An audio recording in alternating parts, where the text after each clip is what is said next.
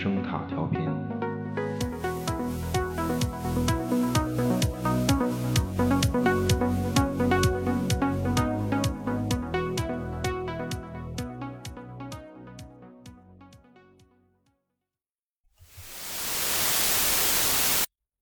大爷，您看是这样，什么冠心病、高血压、心情急躁、入睡困难，这天儿一热可就都来了。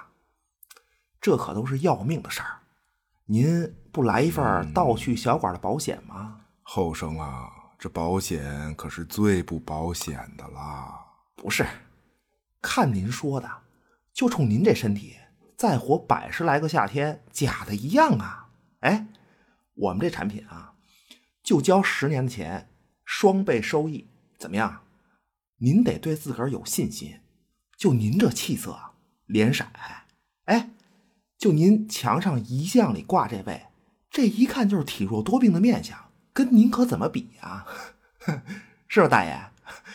哎，这位跟您长得还真像啊！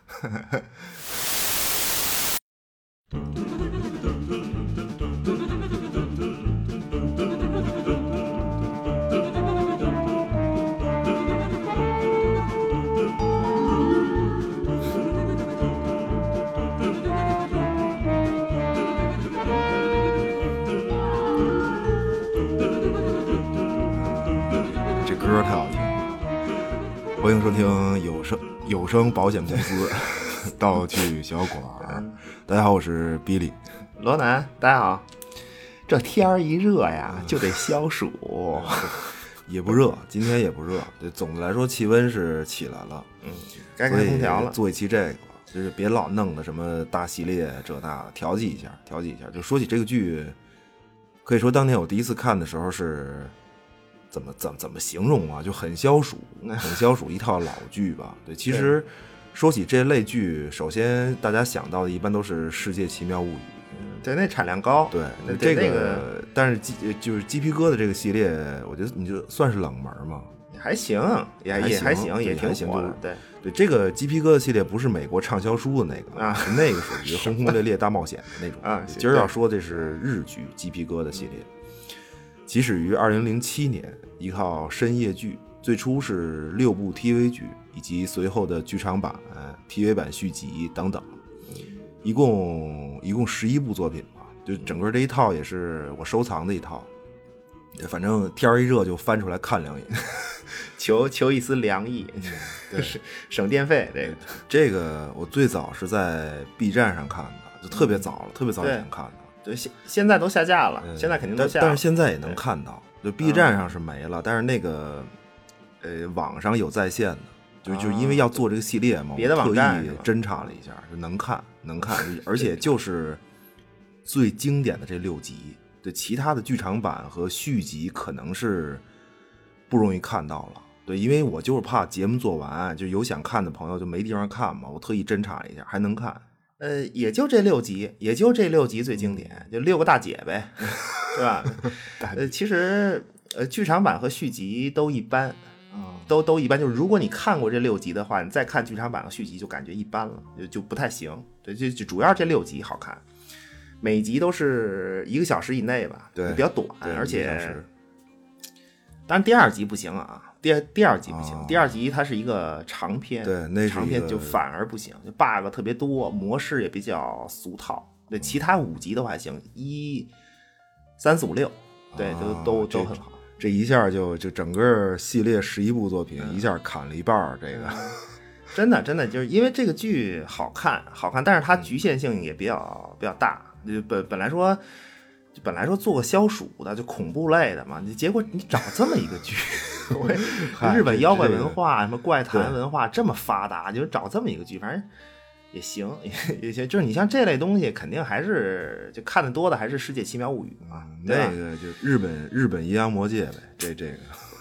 别别这么好吗？这样，行行行行，那算了算了都都是山寨希区柯克呗。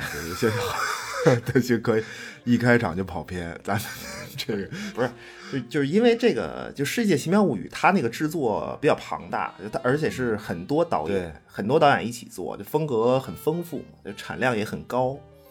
就世奇里面可以说是包罗万象，就恐怖惊悚，对吧？就是这这是一类，然后怪谈，怪谈是一类，呃，搞笑的，就特别尬的那种，还有纯剧情的，就包括科幻，嗯，什么都有，奇幻都都有，就所以所以人家就能不停的拍，但是鸡皮疙瘩就没有这些，就就他他没有这些，对，就是其实你要说纯怪谈，还有一个齐名的系列，就是肯定就是怪谈新耳代。对啊，那但是我、那个，我是琢磨半天，就是因为《世界奇妙物语》嗯太火了。就另外这个新耳代，是因为关键你你懂吗？就不知道做了以后能不能发。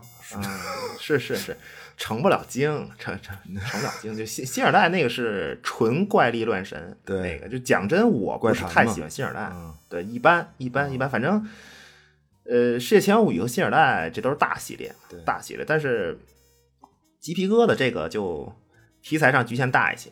嗯就是这个系列没有怪力乱神，没有奇幻科幻，它是纯纯粹粹的日常生活剧情，嗯里面的恐怖或者是诡异，对，而且基本形式是靠留白，就剧情留白，这主要主要手法。对，主要手法就是他这种，就是他这种特别日常的风格是一大特点，嗯而且就我从声音上来描述一下这个剧吧，就这个剧没有 BGM，对你你明白吗？就他的 BGM 是，如果说有的话是环境音，环境音加台词，就这俩。它而且它就是所有的恐怖的点出来的时候是环境音消音，对，就就是没声无声。嗯，对，就就是一种耳鸣的状态，耳鸣的状态就是恐怖点出现的时候，给你的感觉是脑子嗡一下，嗯就特别过瘾。对，就这这也是日式恐怖的一个特点嘛。咒怨里，咒怨里不是也有类似手法吗？挺多的。对，那个奈飞版的《咒怨》今年不是也要出吗？，快了，快了，快 快了。这回头也可以关注一下。嗯对，就但是说回来的话，就鸡皮疙瘩的这个剧情，其实它很多故事都是那种小故事，也没什么讲的。你嗯看的时候挺诡异的，你要是说出来情节就一句话，有的讲啊，有有的讲，你要讲都有的讲。对，就其实就你所说没得讲，就是就是因为它没有设定嘛，对对吧？你比如说，就这样吧，这样吧，太尬了，你知道吗？太尬了，暖个场，呃暖个场啊。呃，就随便挑个故事说一下，就随随便说一个故事，就非常我可以非常详细的说一个故事，就认认真真的说一个完整的故事啊啊，，要认出事儿，有事儿，对，有有事儿，真的真的。开始啊，开始啊，我，哎，不行不行不行，就啊还得说一下这个剧的设定，啊，就还是有设定要说，还是有设定要说。对，交代一下，交代一下。就我不知道听众里有多少这个去日本旅游的朋友住过民宿。啊就，一般来说啊，就结合我个人的经验吧，嗯民宿两种，就我住过的两种，一种叫一户建，就是啊，小别墅对，就二楼平房，就独门独院儿。就有的这种民宿是房东住二楼，然后我们住一楼嘛，有的就是纯独栋包给你，就这是一种。再一个呢，就是单身公寓，就是那种就你要不看门牌号，家家户户门口都一样，啊，就这种。就推开门进去，呃，左手或者右手边是厨房，然后再往前一步呢，就另一边跟厨房相对的，再往前一步，卫生间加浴室，然后再往里就有一间卧室，就没了。就卧室再往外就是一个很小的一个阳台，就就什么都没了。对，就是这种我也住过，我也住过这种。其实这种单身公寓并不算便宜，嗯，还就它和一般酒店比的话，我记得好，我记得这种好多都是没有燃气吧，还是什么？还是我住的是没有燃气的呀？嗯，没有没有，就有带燃气的，就我我也是没住过能开火的，就还是便宜，它还是便宜，就比相同地理位置的酒店，呃，肯定是啊，就你说，就一般都是商业街附近嘛，对对，方，便就就那么鸡皮疙瘩的场景，场景基本都是这种单身公寓，就是最小的，就是就我说的这种最小的单身公寓，基本都是这种。环境出来了，就就面向的也是，就他这个剧面向的也是住单身公寓的群体，说的也是他们的事儿。对对，但但但是人家有更大的公寓，啊也有是是对，对主要是这种小对的。对，就是居住环境，呃，代表生活方式嘛，就它决定你这种生活方式，生活方式划分了单身群体。就日本，我记得，就日本现在现在的三十五岁到四十岁的人单身率好像就前两年的数据吧，我记得是接近百分之四十，应该是就三十多，百分之三十多就就是这是三十五岁到四十岁的人，对，对吧？就是已经很年龄越小的这个单身比例就就越高嘛，其实是很大的一个群体，嗯，真的就很大的一个群体，就是兄弟们加油干啊对吧？单身的加油，多弄几个回来。说什么呢？不是不是，啊，行，说回来说回来啊，嗯。就这是鸡皮疙瘩这个剧，就就你说如果有设定可说的话，这算是一个事儿，就很白描的一个社会群体，就这本身是一个社会现象。就是你看它剧里所有的场景都是围绕着单身公寓为中心的这种生活模式的场景，什么便利店，对它都没有超市，就便利店，纯便利店买盒饭，对吧？然后这个生活方式，对，洗衣房，对，就没了。主要场景基本都是就是这些，就好像就这么几个场景。就说着说着，背后一丝凉意，真的，反正住过这种公寓，就看这个剧更带劲 身临其境了，我身临其境了，这个啊！行行，别别说了，别说了，不是啊还有别的场景也有，就是铁道边儿上啊，什么黑暗小巷子呀、就这种也有。对对，就但是就你说这俩地儿都是。就它也是连接单身公寓、什么便利店、洗衣房和工作单位，就这么几个地儿嘛，必经之路嘛，包括地铁，就这些场景。桥洞的底下也有，很很少，很少。而且这个就是鸡皮疙瘩这个系列的导演叫三木康一郎，就他监督的作品就全是这种个人监督作品，我记得都是以单身公呃寓为背景，对这个人标签了，这个小系列单身群众代言人三木康一郎，是吧？就他为这个群体发声，对，无微不至的关怀岛国单身群众的好导演是，对 对，行行，赶紧暖场啊，赶紧暖场，直接开始一个小故事，小故事，场景就单身公寓，对吧？主人公呢叫丧丧，就写出来写出来就是特别丧的丧和 桑，就娜美桑、罗比桑，就就就那个桑，桑对。翻译成中文就是丧丧。丧先生，丧对先生，，丧丧，一位血气方刚的男青年。嗯。那么今天呢，这是他第一天，第一天搬到这个单身公寓，就刚搬家嘛，收拾收拾归置，累了就歇会儿，就拿这个半儿缸子泡碗面呀，就这种。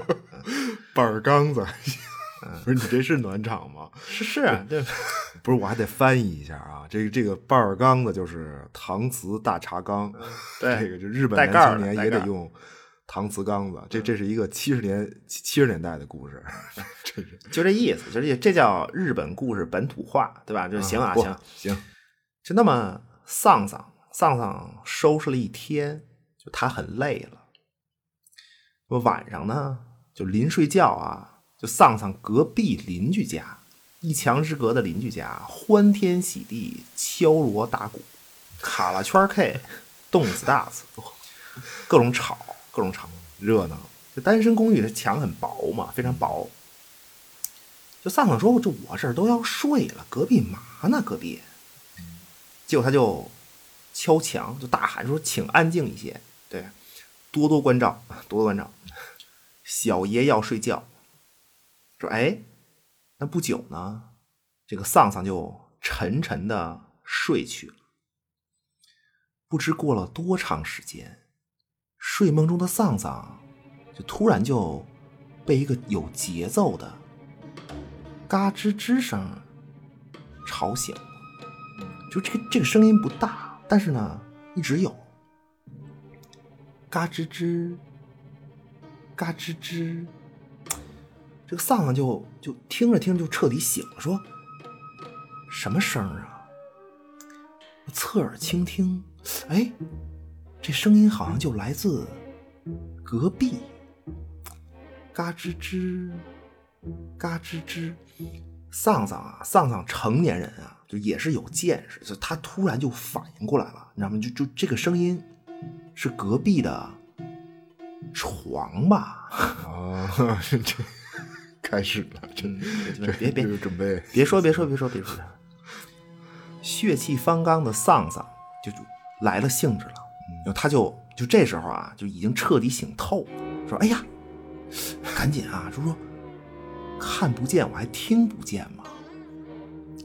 丧丧就趴在墙上就听隔壁动静，就果然呢，就在均匀的嘎吱吱声里呢，夹杂着男人和女人对话的声音。就这对男女说的是啊，就是具体说的内容啊，别别别别，大哥字幕组没有翻译啊，是是，对不起，也没说什么，其实也没没没说，反正就是喘息和互相鼓励，鼓励这些，加油嘛，加油啊，就是这。片刻之后呢，安静下来。丧丧一听说，哎。别呀，这怎么没声了？就只恨此时他只恨自己醒得晚。那么就在丧丧意犹未尽的，还把耳朵贴在墙上，企图搜索细微的声音的时候呢，就突然，就隔壁这男的说话了。这男的说：“哎，不行啊，这不刺激呀。”女的说呢：“说那你要怎么着啊？”这 男的说：“说，要不咱来上次那个吧？啊，那个行吗？”女的说：“行吗？” 男的说：“没问题，肯定特别刺激。如果成功，头是是红的。”女的说。那行吧，那你动作可轻一点啊。那么此时呢，这个丧丧一听这个，头上青筋暴起，涨红了脸，就等着呢，就是想啊，说这个 要干嘛呀？嗯，就然后呢，就耳朵紧贴墙壁，就贴得更紧了，特别期待，就赶紧出声干干嘛呀？这俩人要。突然，马达声响起，一个电钻穿透了墙壁，钻头就出现在桑桑面前。那么很快呢，这个电钻搅动了几下，又抽了回去。那么这时候呢，桑桑就还贴着墙上听着呢啊，傻了都。哎呀对面女的说：“行了吗？” 男的说。偏了，下次，下次肯定能行。嗯，那么此时呢，这个丧丧就突然就反应过来了，猛地从墙上弹起，他惊恐的喘息，借着月光，就他看见刚才耳朵贴的这面墙壁上，已经有好几个钻孔了，豆大的汗珠在黑暗中。从丧丧的额头上滚落下来。嗯，故事结束。我挑了挑了这个故事，就还还挺难讲的。其实这个就特别短的一个，特别短，这个距离也就不到五分钟吧。嗯，对。不过这个喘息和加油给我留下了深刻的印象。不是，不是这这这个故事，就我觉得比较有代表性。就他这就整个这个系列的故事留白程度啊，嗯。就不到五分钟，他说了什么呢？就他说了，丧丧这是第一天搬进这公寓，对吧？其实也说了，睡前，然后隔壁呢，这个玩闹声音很大，然后呢，就到这个被咯吱吱声音吵醒，啊，再到隔壁说玩点让人兴奋的，就是它层次很分明，头会变红，对吧？那么实际上是电钻头会变红，对吧？因为隔壁所谓更刺激的事儿，实际上是。杀人就杀了偷听的人，对，而且是白杀。他这个，我觉得他这个可能是，如果真杀了，可能是白杀。我觉得，嗯，对，反正 就是关键，他这个他这个故事名字起的特别好，它叫《甜蜜的诱惑是死亡的邀请》，应该是就等于是在这个丧丧住进来以前，可能这屋里已经死好几个了，就通过这种。偷听啊，什么钻死这种方法？对对，就他他这个系列的一大特点是给故事起名字，就起这个小标题嘛，就点睛，一下就让故事亮起来了。就但是你细想这故事啊，就其实，嗯，就反正你不能说被钻死都是白死的，但是你反正就不能算谋杀呗，对吧？你肯定的嘛，我在自己房间里钻个眼儿，谁知道隔壁 有人呢？算事故，这算事故。谁让你听的？就反过来，你这故事在说什么呢？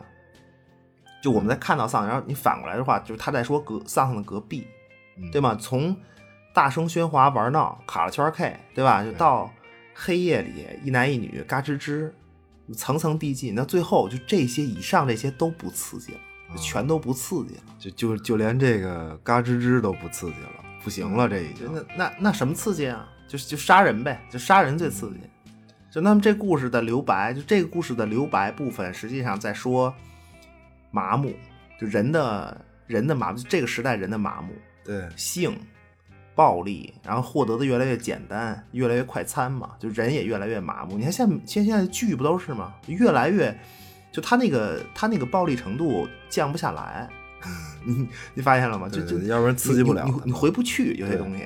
甜蜜的诱惑是死亡的邀请嘛？就是这是一个五分钟的故事，不到五分钟，其实就就是当然这是我个人理解，啊，罗洛梅的爱，对，就 个人理解罗，罗还是就还是有会有别的角度，就也可以理解为你丧丧年轻人，对吧？你少看那个片子，对身体不好也行也行。行吧，行吧，不是他有的故事就看的时候说不上恐怖，嗯，嗯，就但是怕后反劲儿。对我第一次看这故事的时候，没觉得恐怖，就当时我想的是，隔壁两口子，就是就就就他们日本两口子玩的是开。真的，就什么刺激项目啊？这是，就男的拿钻头往女的身上招呼，就当时 当时想的是这个玩 玩的挺开，心。不是，而且就包括那个墙上那些钻孔，就我当时是在想啊，就隔壁这俩干就是干了这么多次，就那这俩人身上得什么样啊？就当时我想的是这个，哦这哎，这这角度也挺恐怖的，其实这这也是，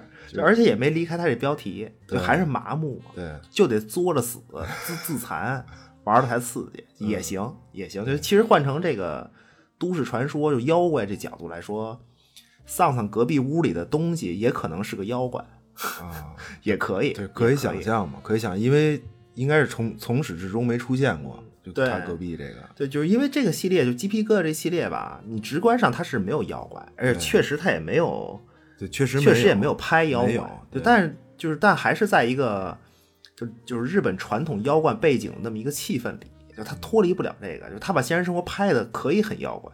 住在丧丧隔壁的东西，如果是个妖怪的话，可你可可以设定一下嘛，就起个名字叫没感觉，对吧？你就或者叫没劲也行，没劲，对，没劲可以，没 没劲合适，叫没劲也行。就本体可能是个雌雄同体的妖怪，那技能是用这个声音勾引隔壁人，啊，武器是电光独龙钻，食物是什么呀？是吃什么呀？是吃被勾引人的好奇心啊，和和刺激的感觉，对。行吗？这也挺完美的，可以是个妖怪。对啊，就是他这个剧还是留白给你的想象空间挺大的，编对的可以。怪物图鉴，最后最后愣能弄出怪物图鉴来。对，不是因为因为日本怪物特别多，就太多了，就没准真的有类似都市传说，也未可知，也未可知。各种它日本妖怪是对每个地域都有不同的妖怪，而且同一种妖怪每个地区的特点还不一样。对你也也有可能会有这种，对，咱不知道，也可能是。就就不展开这个了。其实其实这个系列的封面儿特特别有特点，就它不是六集嘛，对就每一集的封面都有一个大姐，啊，对，六仙女儿，六仙女儿特别诡异。就这几个大姐的封面啊，嗯就我就觉得特别，就每次一看见这封面儿就一丝凉意，我都不用看剧，你知道吗？就这封面就可以了。这本身就这就这套封面不就是一个图鉴吗？就它这个系列最有特点的，而且它这个系列最有特点的就是这些女性角色，整个系列第一个多吸引我的故事。其实是那个，就是一个红衣大姐在地铁里捡钱的那个，啊，就那就啊，那那个故事，那个故事更简单，那故事 真是简讲吗？那个那个，讲一下吧，讲一下，讲一下说说一下，讲一下说说。就这故事，这呃，这故事怎么讲啊？就话说有一个上班族，一个上班族男的，嗯男的还挺帅，就他呢还行在地铁站啊碰到一个，不能说丑，就这人不能，这个女人不能说丑，就是一个相貌平平，但是呢表情木然的一个女女子，一个一个女人。嗯这个上班族初次见到这个女人的时候呢，上班族在应该是在地铁车厢里，对，然后这个车上女人在站台上，嗯就当时那一瞬间啊，就当时这个女人的包掉在地上，东西散落一地，就是零钱呀、什么钢镚儿，就各种吧杂物嘛。嗯就很狼狈，就这个女子很狼狈，就女人趴在地上捡各种捡。如果是一个很漂亮的女人，那肯定故事是男主对吧？冲下地铁帮忙，还上什么班啊？啊，此时此刻助人为乐最重要啊！抓抓住机遇，抓住机遇，完成一次完美的邂逅。对啊，对，对但但是这个女人，问题是这个女人是一个相貌平平的女子，而且她普通人不时尚，就从穿出去各方面就是就不会吸引你，对吧？普通人嘛，普通普通女人。嗯。那么其实呢，就我感觉啊，题外话就是化了妆，就这这个这位大姐化了妆还是可以下手的。谁谁呀？谁下手啊？你懂的，你懂。不不懂，不懂，说吧。可惜是没化妆，就是没化妆。惊了。就这么，男主呢就看见站台上捡东西的这位女子，就那样啊，就很就很嫌弃，就很鄙夷嘛，跟自个儿没关系。对。那么结果呢？这个地铁嘛，就短暂的停靠，嗯，关门就继续开车了，就是等于这个男主就坐地铁走了。就但是呢，这个女人在地铁离站之后，抬头看了一眼这个远去的地铁。那么在之后的时间里呢，男主总能偶遇这个女人，就各种地方各种偶遇。刚开始啊。这男的以为是巧合，就但慢慢就发现就不对劲儿了，就开始就每到一个地方就先侦查一下，有没有这么一个红衣大姐在附近啊？就最后是对，最后实际上形成了一个你追我逃的游戏，实际上对，就就直到直到最最后最最后呢，这男主又来到地铁站，这个上班族在在站台上巡视了一番，就踏实了。哎呀，没有红衣大姐。就在这个时候，就他背后阴风阵阵，男主一转头，哎呦我去！只见这位红衣大姐在他身后看着他。就在此时呢，又一辆地铁列车正要进站，大姐面无表情的伸手把上班族往站台下一推，故事就结束了，就就就就完了。对，就是就上班族回身发现被这个。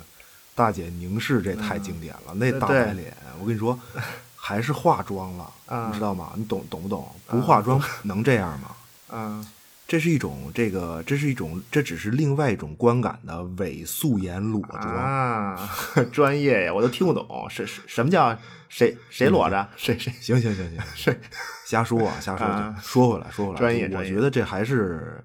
一个女性复仇的事儿吧，是因为是怎么着被嫌弃了吗？还是什么呀？就我就这故事，不是就这个故事的名字叫《爱与恨的记录》吧？我记得，就我觉得是就就当然这个红衣女啊，就她的设定，你说套用裂口女也行，就著名都市传说裂口女就是一个红衣大姐嘛，对吧？就但但是裂口女，我应该是就是她问你我好不好看？对。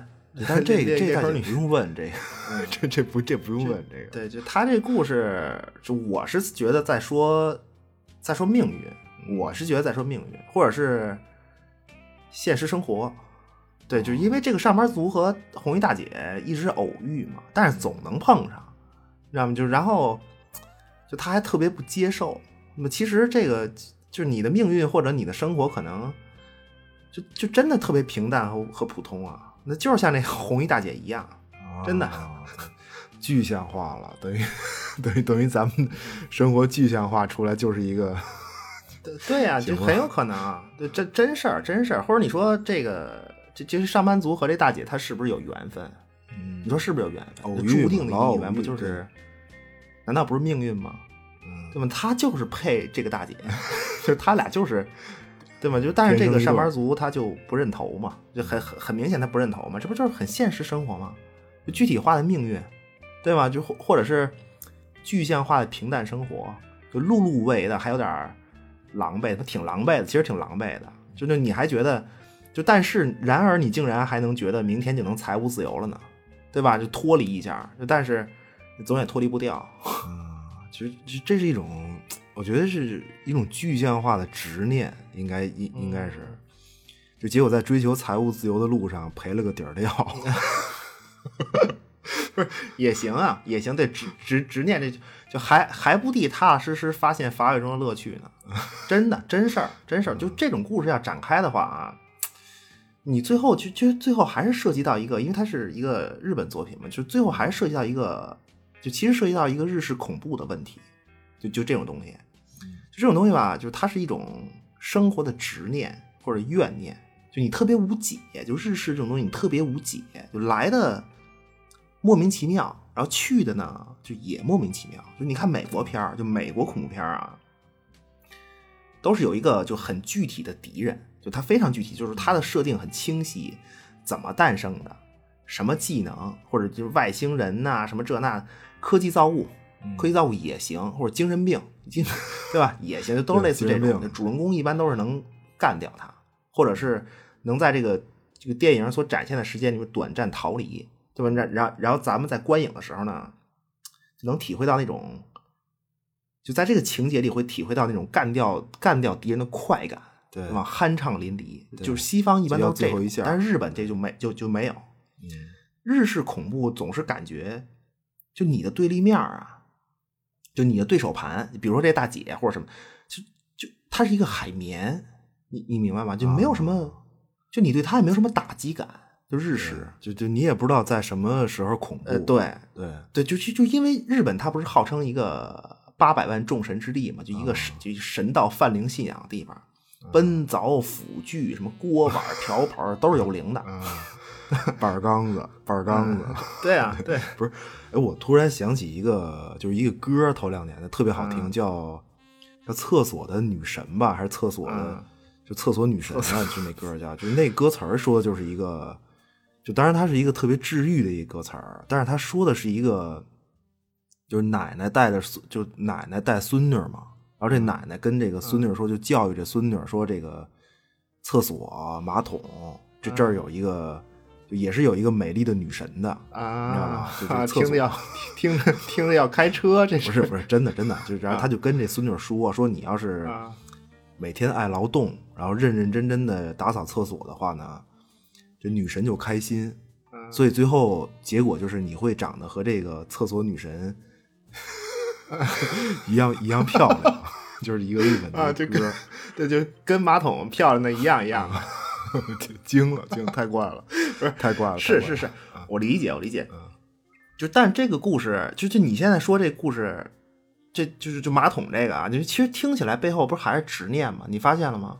嗯，就这故事的核心是，这故事核心是你要日复一日，每天认真的干这一件事儿，打扫马桶，对，日积月累，然后最后呢，你就会被这个。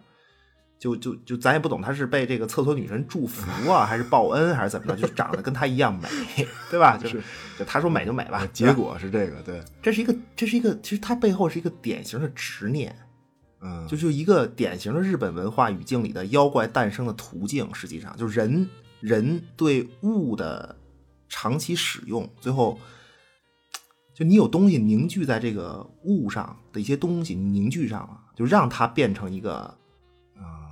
妖怪，或者你你对待它的态度，就其实所谓八百万神灵，就这些妖怪本身，它和所谓的神，就在日本啊，就这个界限它是模糊的嘛，你很难说妖怪和神他们俩的界限是是是是很清晰的，没有，在日本这个这个不是特别呃不是特别清晰，它日本界限清晰的是幽灵。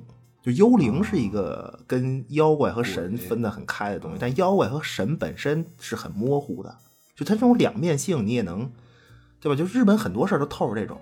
就你比如有一个像，就像《百物语》，就就这个名字叫《百物语》啊，一个名词儿，就很多故事集都叫这个什么什么《百物语》，对对吧？对。妖怪百物语，特摄大牛，特摄大牛，大牛。对对对，你像那个怪谈新耳代，怪谈新耳代本身它就是就这一百个故事嘛，就这个这个典，这是一个典故，就这个典故说什么呀？就应该是江户时代的一种，你叫怪谈故事会吧，就是一个游戏嘛，就因为从这个江户时代是是是日本就是全民妖怪的这么一个鼎盛时期，对吧？他他有这么一个叫怪谈故事会这么一个游戏，就大家呀，在一个小黑屋里头，大家点一百根蜡烛，然后呢，大家坐在一起就尬聊怪谈，尬聊怪谈，每人讲一个，轮流。啊，就是但有不不需要一百人讲是吧？呃，对，就百百人斩还行，什么 行啊就是几个人轮流讲啊？讲一个，吹灭一个蜡烛，那么直到第九十九根熄灭，就是讲到第九十九个怪谈就得停了，就不能讲到第一百个。就如果你讲讲到第一百个，把这第第一百个讲完，那么最后一根蜡烛肯定得熄灭嘛，因为讲一个吹一个，就那么这个小黑屋里就不定发生什么 诡异事件。红衣大姐来了，呃，对，都有可能，都有可能。但是这个事儿，这这个事儿的核心，你你仔细想，这个事儿的核心其实也是是数量。就你发现没，九十九个，嗯这实际上是一个挺大的一个数量级。你想，几个人坐在一个屋里，九十九个怪谈，对吧？四五百字聊 聊，就每人说一个，九十九个，就是就一帮人认认真真的在小黑屋里全情投入的讲和听怪谈。九十九个需要很长时间。如果真这么干的话，那么所有人一起沉浸其中，这不就产生了一种，就在这个小小屋里面，不就产生一种就执念嘛？念一下，用对吧？就就是如果最后那第一百个故事讲出来以后出了什么事儿，那么也是因为前面九十九个怪谈的那个时间积累了房间内所有人的执念吧。就我只会，我只知道就执念这个词儿，我我就我也不好说是别的什么什么东西，就这意思。啊对吧就是就是等于这个，就等于这个游戏这个形式叫做《百物语》，对对对，就就就就江户时代其实也是，就是历史上是日本一个妖怪文化大盛的时代啊，对，就非常就非常 长，就那那个就浮世绘作品《百鬼夜行》啊，就鸟山实验那个，不是就是这时代的吗？对妖怪大图鉴嘛。太有名了对，，鸟山实验浮世代就是浮世绘一代宗师，他代表作品是就就这个主题，对。对啊，而而且《百鬼夜行》不是一套，就它有好几卷，对各种续集补充什么四卷是很多。对，就是很很多浮世绘大师都画妖怪，他他不不光是这个谁鸟鸟鸟山实验，就每个时代都有，而且每个时代都有，就幕末时代也有嘛，就很著名，就不就不展开这个了。这这个就很，而且很多日本研究妖怪的学者，他的底子就人家这个学者的底子是汉学大家啊，对，柳田国男，对吧？就写那个 嚯嚯啊《原野物语》吧，对那那那书叫还还谁呀？这都是太多了，星田路伴、呃这更大啊，对对，就 这个是人家是为了什么呀？就是因为很多妖怪，就是很多著名妖怪都是来自中国嘛，实际上都是来自中国，对吧？就是就人家研究这个是就一种妖怪在两国的差异，那最后看的是国家属性，就看清自个儿，就为什么这个妖怪在日本就变成这样，就因为日本人他这样，对，对，就是为这个事儿。算了算了，不是不展开这个了，不是这这个说起来 太跑偏了，就说说回来吧，说回来，就我我觉得还是有一种半生的状态，就是你认真打扫厕厕所，然后 厕所女神就漂亮，然后她就能祝福你。就如果光用不打扫，啊就那就有怨气嘛，有怨气嘛，就是 还是来俗的，就还是这个，对，还是厕所，就是你天天用这厕所不打扫，反正女神丑你也丑呗，嗯就是就所以日式恐怖的点就是你特别，就还是无解，就是你一旦这么做了，就摆脱不掉，就变美和变丑你都摆脱不掉，就因为你的行为，就都是马桶，马桶对吧？就对你的回馈，就因为你的行为那回到刚才那故事，就红衣大姐站台上推上班族，就就这故事。就如果红衣大姐是上班族的命运的话，或者是一种执念的化身的话，那你怎么对待这个命运？那命运怎么就怎么回报你？嗯对吧？就也可以这么解释。不是不是，那这种事儿，小师傅，啊小师傅，请问就这事儿我呀，怎么化解呀？啊就大姐这个 化解，怎怎怎么化解、啊？专业一点，专业一点大，哥了，这个专业一点，专业。那怎么怎么办？那那那给这位大姐人间温情呗？那怎么办啊？那初次见面，这个上班族走下地铁，趴在地上，在砖缝里捡起那枚十十日元的钢镚儿，放在大姐手心，行吗？惊了，那那怎么化解呀？对吧？就此时四目相对，嗯，上班族对大姐说：“您长得真带劲。”这吓死了！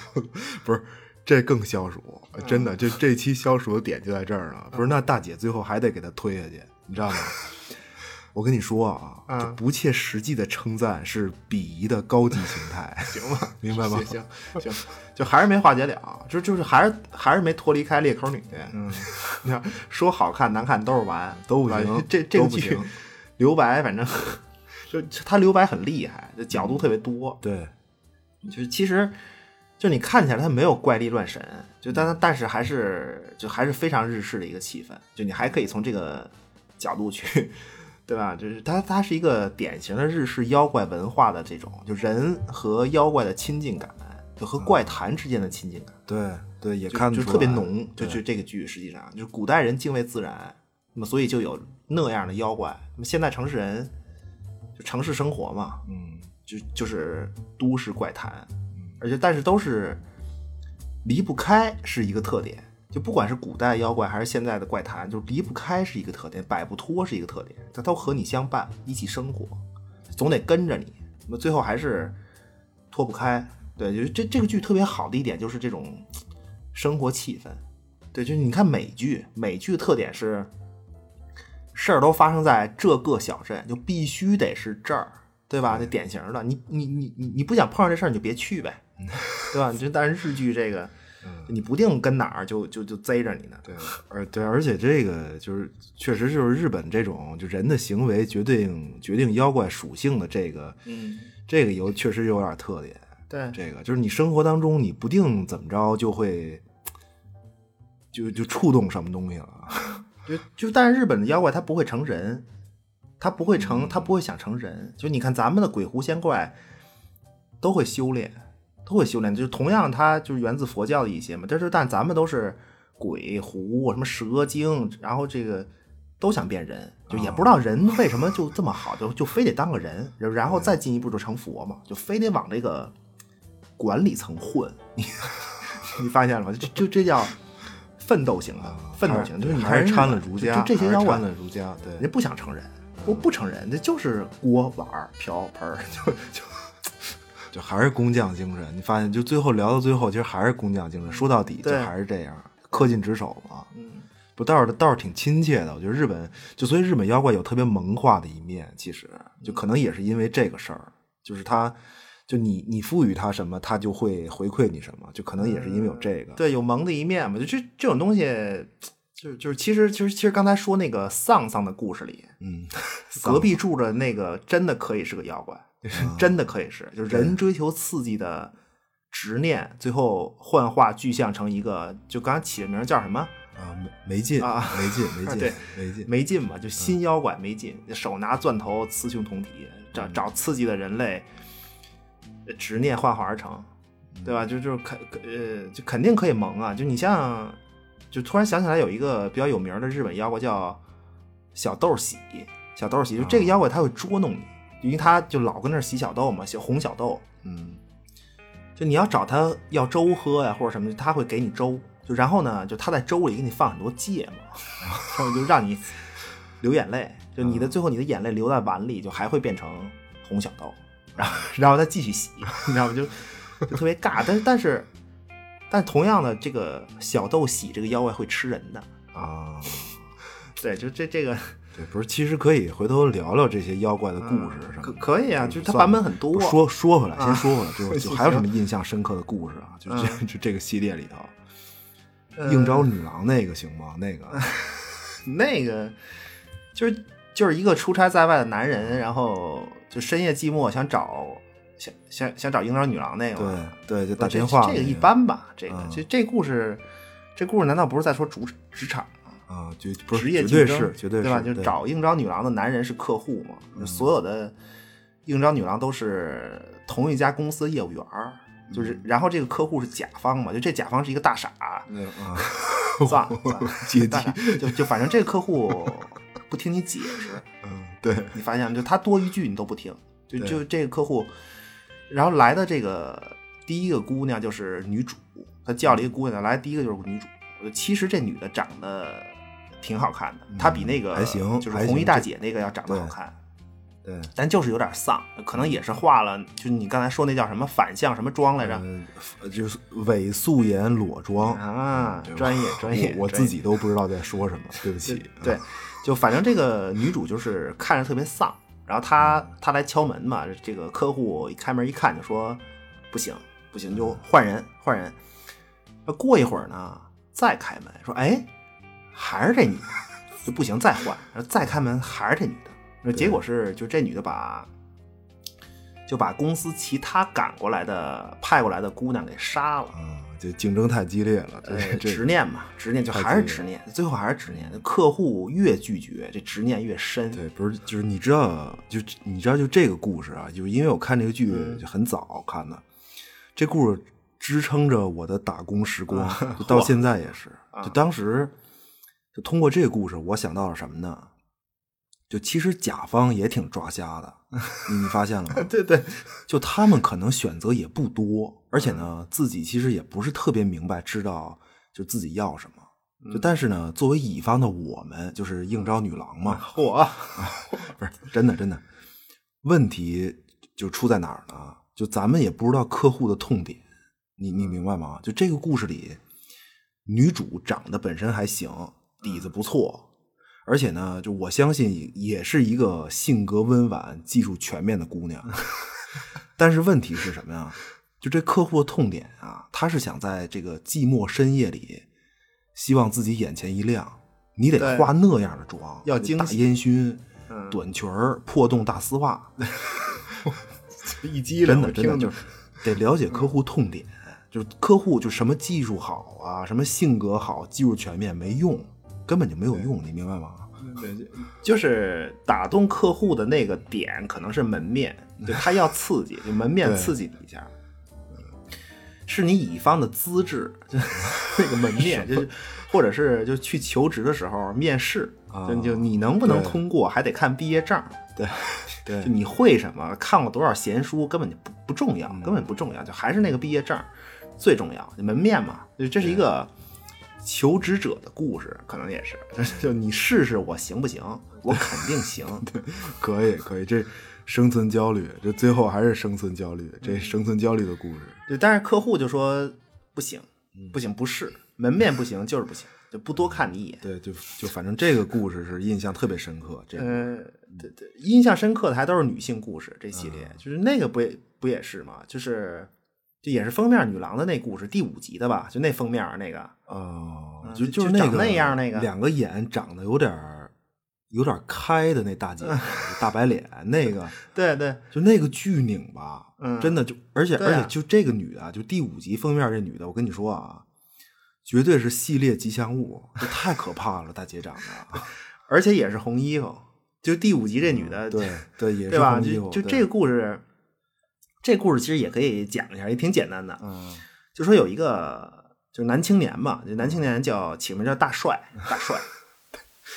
大帅和这个自个儿女朋友啊特别好，嗯人女朋友也挺漂亮的，就经常来大帅家做饭啊，一起住啊，对吧？就是住住住有一天呢，就这个女朋友在屋里做就煮饭，就是大帅呢来到阳台抽烟，漫不经心之中，就突然就他就发现公寓楼下呀，就他们那个公寓楼下的一个电话亭里头站着一个红衣女子，就离得比较远嘛，对就然后他就看见这个女子在打电话。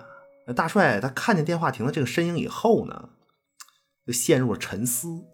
嗯这时候突然就屋里传来女朋友银铃般的声音，就开饭了。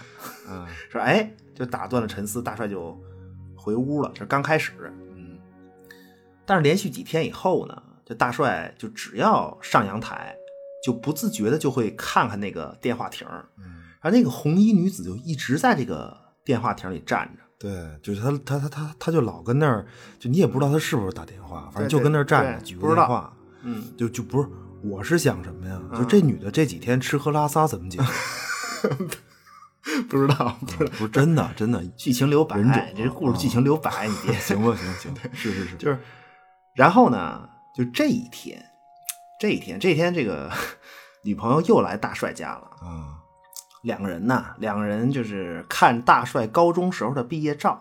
这女朋友就问说说，哎，大帅啊，说这个当年哪个就这里头哪个女同学喜欢你啊？啊，你给我指指，没事儿，你给我说说啊。啊，银铃般的扭捏啊！不是，那此此时呢，大帅就突然他就察觉到了什么，就他赶紧就冲下楼去那个电话亭。那么此时呢，电话亭是空无一人。就在这个时候，公用电话亭铃声响起，大帅接起电话，电话那边传来什么呢？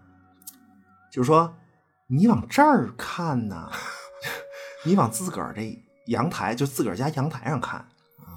大帅猛一抬头，那只见就是那个之前在红电话亭里的这个红衣女子，浑身是血，手持菜刀站在自己家的阳台之上，然后看着电话电话亭里的大帅，故事就结束了。死了一个，实际上是银银铃般的女朋友是完了。对，这这这个红衣女就是大帅的高中同学嘛，最后就是她应该就是喜欢过大帅的人，嗯。就是但但是这个红衣女是一个侏儒吧，我记得。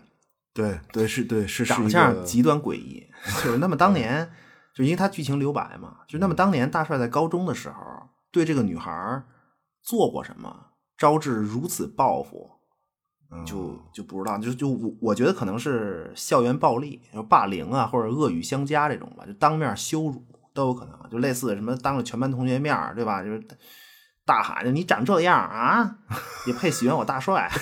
就这这种可可就可能的想象。不是他这这个跟那个就这故事跟刚才就是说红衣大姐那个推人的那个，我觉得都可以算是都可以算是报复，就女子报复。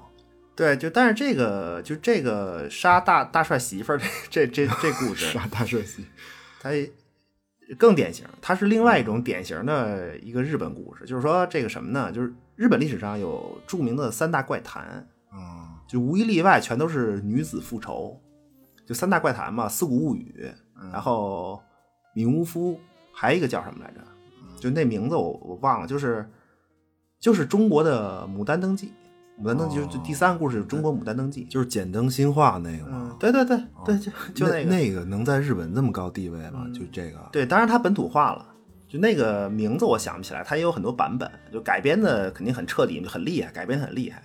就但是就三大怪谈全都是女性角色，就而且呢俩三大怪谈里俩是被始乱终弃的女人报报仇，呃，四谷物语和这个就日本的牡丹登记吧，就就这么叫吧，嗯就这俩都是典型的始乱终弃，就然后报复，就什么呀？就米乌夫不是，米乌夫是丫鬟被主人冤枉，啊就因为这个，就这个丫鬟长大了，长大以后她就漂亮嘛，漂亮，主人就跟她就想跟她那那样那样，但是这个 哦对，那样想那样丫鬟叫阿菊，啊阿菊就应该就阿菊不同意，就主人想跟阿菊那样不同意，因为这个阿菊是从小被主人收留的，然后呢，这个阿菊长大以后，主人就想那什么他，然后这阿菊不同意，然后结果这主人就那肯定就黑他嘛，嗯下黑手，下黑手。对所以这个主人家有一套这个祖传盘子，就估计估计这个盘子可能还是中国进口的，弄不好。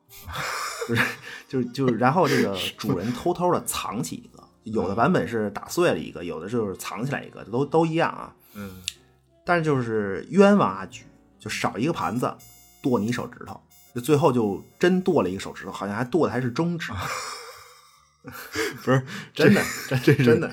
不让骂街了，这是阿阿阿菊骂了主人，对，就呃，就阿菊就被冤枉嘛，被被被冤枉以后，他就自尽，自尽报复，就这么一个故事。这是三大怪谈之一，唯一一个就算是不是始乱终弃的这么一个。不是我不是阿菊这个，我记得是那数盘子那个吗，就是好多我记得好像是哪个漫画还就是他这角色，对他，他最多数到九嘛，就是然后你你你要是化解，最后化解阿菊这冤魂的是有一法师，他的一二三四五六七八九最后法师接了一句十，然后这个就就散了，就这个就不重要不重要，也挺懵。重点是什么呀？重点是这个，就另外一故事，就三三大怪谈嘛。另外一故事，就这四股物语，就这个就特别像刚才电话亭里面这个红衣女的这故事。电话亭的这红衣女，啊？就就四谷物语说的是一什么呀？在任何版本的四谷物语里，都是一个丑女复仇的故事。嗯 就是说有一个就武士嘛，就武家嘛，武家有一下层武士，就他的闺女就是这个《四谷物语》的主人公，叫叫阿岩，阿岩就阿岩的爸爸是一个武士，然后是一个低阶的，就算是公务员吧，就公务员这么说吧，就阿岩这么一闺女，本来是要等什么呢？等将来招一个女婿入赘。入赘来继承自个儿这官职，低阶公务员他也有俸禄啊，对吧？他也不是浪人，然后全家就靠这生活嘛，有口饭吃。招个女婿入赘来继承，啊，男男尊女卑的这种，我觉得日本这种不是社会状态，不是他更虎的在后面，在后面就是结果呢，这个阿岩啊，就正好赶巧了，这个阿岩身患重病，就虽然痊愈未死啊，但是呢，这疾病让他变成了一个丑女。就要多丑有多丑，让病那结果这个另一边呢，正好赶上阿岩他爸也在，也就在这时候去世了。就那结果就是说怎么办呀？你这家儿就就完了，你你你你没人继承这官位了嘛？那结果就招了一个浪人入赘。这个浪人是一个美男子，一个帅哥，帅哥没什么用啊，这帅哥没什么用，美男子他也是浪人。就他入赘了阿岩家，有了俸禄，就活得像个人样了。就阿岩一家呀，这个母女二人就对这个浪人特特别好，而且呢，这个介绍人，因为他有这个介绍人，介绍人从中就游说嘛，就当初就跟这浪人说了，说你入赘这机会不错，对吧？但是可惜，可惜什么呢？就这姑娘，这姑娘她不是个美人儿啊。不是，那这事儿是出在中介身上，黑中介、黑婚介，怪没说实话，你得把话说透啊。行，对，什么叫不是美人儿啊？这，对对对，说的对，好，说说对对，千古奇案破了，对对对啊，你的标准继续啊，继续啊，啊是，但是结果呢，就这个浪人啊，就肯定你新婚嘛，新婚就一见阿岩本人啊，惊了，就是他以为是个一般人，就像你说的，就是说可能是没说透吧，也算是个理由吧。结果可能是，就是就可能就鸡皮疙瘩第五季封面大姐，你知道吧？就可能还不递那封面大姐，嗯，那怎么办呀？就肯定不爽呗。嗯，就但是问题是，就人家阿岩母女啊，是是他的恩人，是这个浪人的恩人，对对吧？就你就是一个浪人嘛，对。而且就婚前也告诉你了，这姑娘不美，那么介绍人都都介绍人都是往好了说。对吧？你就连介绍人都说不美了，你自个儿心里没点数吗？对对啊，对是说的对，好，反正就是那也不行，就也不爽，那怎么办呀？就是这浪人就就就想着能不能结束婚姻呢？能能，而且呢，关键问题是什么呀？就这个浪人入赘以后啊，就实际那个公务员的那个头衔就在他头上了，你明白吗？就等于他入赘以后，他是对他继承嘛？阿岩他们家家主。对对对，阿岩最后得靠他活，他自己父亲留下来的官位，最后得靠这个浪人阿岩才能活。就然后这个浪人呢，就心生一计呀，就开始耍混，就等于就是耍混，就开始挥霍家财。嗯，就本来家里没什么钱嘛，就低低阶官员嘛，混着花，明白吗？就借口是，就反正就明着说，我赌赌钱，然后在外面找找找找妓女，就找妓女，然后这个。鬼混就，但问题是，阿岩不敢闹。就阿岩明知道这就是他的理由，他他花钱的理由就是这些事儿，但阿岩不敢闹，为什么呢？就是你就你说咱们啊，比比如咱们啊，咱们国家，就如果有这种事儿的话，那女的啊找组织啊，对吧？你去他们单位搞臭他。我行，真的这个太有特色了。但是阿岩不行，就你要是闹大了，就她丈夫这职位被拿掉，这是。阿岩父亲的遗产啊，家产，你你明白吗？就这职位，不啊，我觉得这层，就这层感觉还挺有意思，就就非常本土化，那就硬忍着。嗯，对啊，怨念我这个，对人再不行的话呢，就是你又又想保住你父亲这个官儿，就就官位，然后又不想就跟这个混浪人一块过，那怎么办？那就离呗，那离离离开。那阿岩说。就这个时候，家里都已经没有佣人了。就他们家本来是有佣人的，就就就全都让这男的给败光了嘛。对。那阿言说：“这个不过就不过，对吗？就我跟你就豁出去了，我走呗，走，就一身衣服就走了，去做女工。就五家公务员的闺女啊，公务员头衔还在，竟然就去做了女工了。嗯那么结果呢，就是阿岩偶然得知，她丈夫是干嘛呀？她丈夫是为了娶，她丈夫是为了娶自己长官的小妾，才这么折腾，就把阿岩给逼走。那就，对吧？那后面就报复呗，就阿岩就全死，全死。就这故事很有名，就非常有名。是个梗，就这丑女复仇这事儿本身在在日本的文化里是个对梗。对，就是他，他这这是语境嘛，这是一个语境嘛，就是《鸡皮疙瘩》这个剧，就所谓剧情留白的部分，就如果你知道这个典故，你再回过头来看，其实这个大帅以前不定多混呢，这是一种可能性。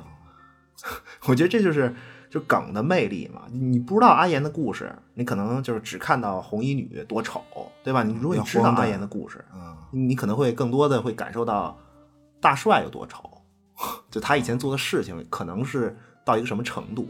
对对，是是是是这种感觉。一种可能性吧，一种可能。其实要按你，那你要按这个角度来说，就是刚才那个推上班族下地铁那大姐，那故事留白剧情也可能是他俩以前两口子。嗯，对对对，非常有可能，非常有可能，没没问题，没问题。就是你看，咱们中国有一个有个称呼叫做妒妇，就是嫉妒的妒嘛，妒对妇，对吧？这日本也有，日本妒女，妒女就是但 但是日本的妒女是什么呀？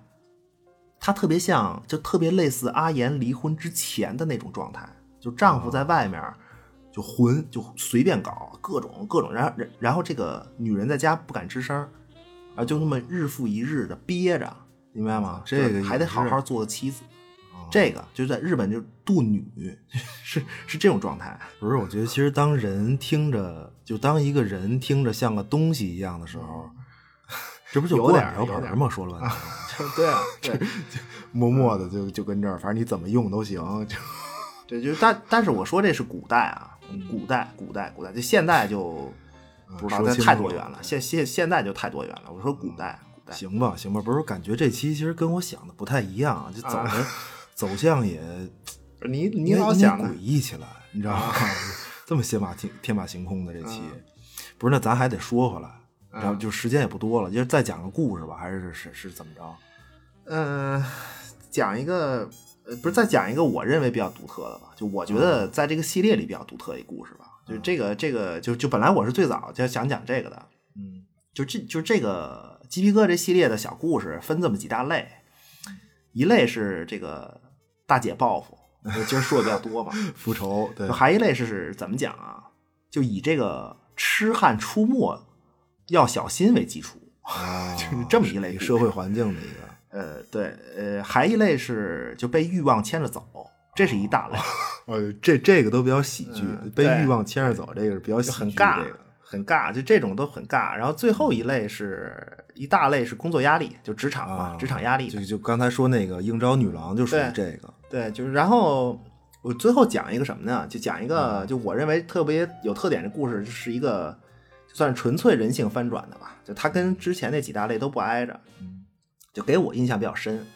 是这个第三集，第三集的一个故事，就直接开始啊。嗯，说一个单身姑娘，就是她的名字就叫美月儿，对吧？就是 以此来致敬鸡皮疙瘩系列的第一大女主人公。这这个演员叫古村美月，对，这不是这个这个女演员在这个系列里演尽天下可怜女青年，对，这几乎每集一个新身份，几乎是每集一个新身份。，各种各种死，就是那么话说，单身姑娘美月啊，就是一个人远离家乡，在城市打拼。那么这天夜里呢，美月儿拖着疲惫的身体回到了自己的单身公寓。那么家乡的妈妈又寄包裹来了。这美月儿打开包裹，里面是家乡的特产和妈妈的来信。那么信上说呢，说孩子你要注意身体，有困难给妈妈打电话。美月儿一时间也是热泪盈眶。嗯想家了，想家了，但是报喜不报忧嘛，肯定是就是有困难才就就是因为有困难才不能跟家里说，肯定委屈嘛，就那地方，你想想，嗯有有痴汉一般的甲方，对吧？四处出没的痴汉，还有什么呀？伺机报复的红衣大姐们，还有什么没劲，就这种妖怪太可怕了，不敢想象啊。这地方但是呢，够呛。坚强的美月儿就擦干眼泪，收拾东西，做饭，就该干嘛干嘛嘛。打开电视看电视啊，休息，拉开窗帘收衣服。这个窗帘一开，经过多年的对敌斗争经验，美月儿似乎感到有什么地方不太对劲儿。啊，我街上空无一人，对面公寓的窗户也都是拉着窗帘的。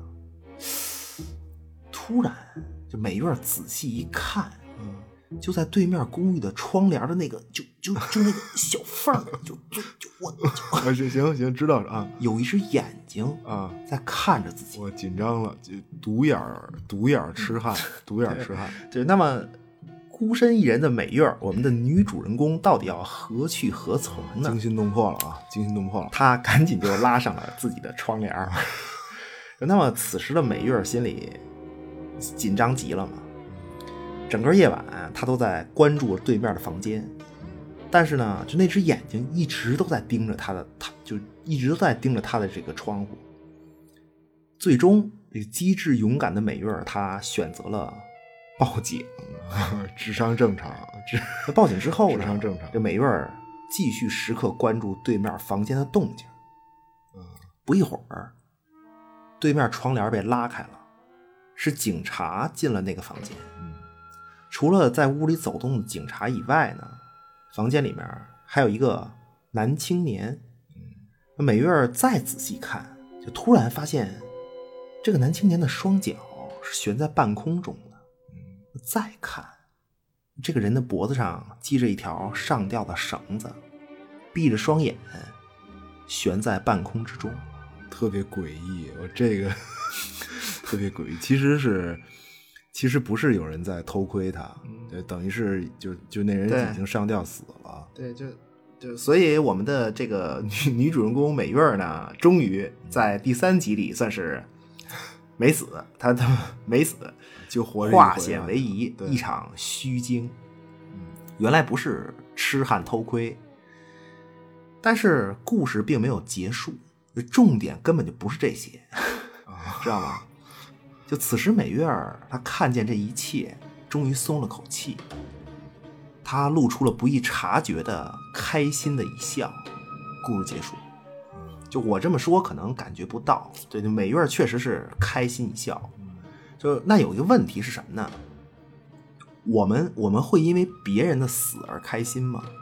就肯定肯定都说不会，肯定都说不会，对对吧？就但是当涉及到自己的利益时候呢，不是不是，我是觉得就是这，但是我是觉得你这个你得不到真正的答案，就你永远没有真正的答案。对啊、这是一个特别有意思的事儿，你知道吗？就不可能有人说出真的说出来心里的真实想法，他不可能说出来。对，但是反正美月这个人就很普通嘛，就他剧里面是很普通，也挺弱势的，甚至挺可怜的。就但就算是他在此时此刻也是开心一笑，在第一时间不会去关心那个自杀的男青年有什么可怜的遭遇，对，甚至是是还会为了这个对陌生的人的死而感到有点儿高兴。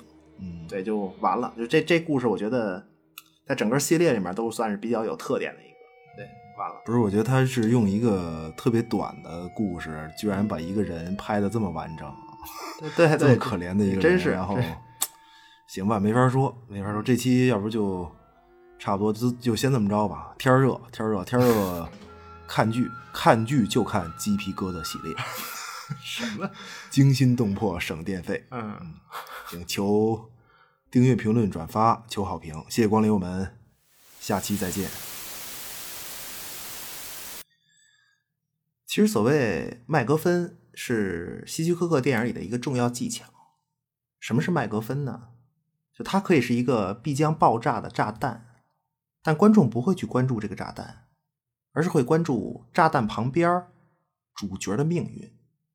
麦格芬可以是一个完全不用出现在镜头里的东西，但是它引发了悬念效应，给观众带来压力，造成心理阴影。美月就是主角，而那个在窗帘缝隙里偷窥的人就是一个麦格芬。就因为这个偷窥之人，我们才可能跟着美院一起，或者紧张，或者释怀。那么，至于一个闭着眼睛死去的上吊之人，他是怎么能够偷窥美院的？我们没人关心，也更不会关心这个上吊男青年，他是刚刚搬到美月家对面的这个单身公寓。这个男青年公寓的房间墙壁上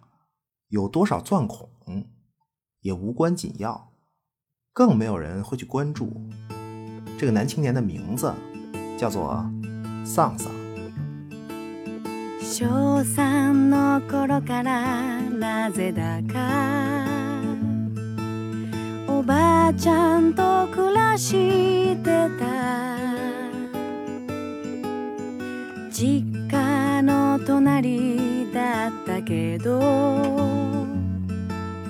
おばあちゃんと暮らしてた。毎日お手伝いをして五目並べもした。でもトイレ掃除だけ苦手な私に。おばあちゃんがこう言った。トイレにはそれはそれは綺麗な。女神様がいるんやで。だから毎日綺麗にしたら女神様みたい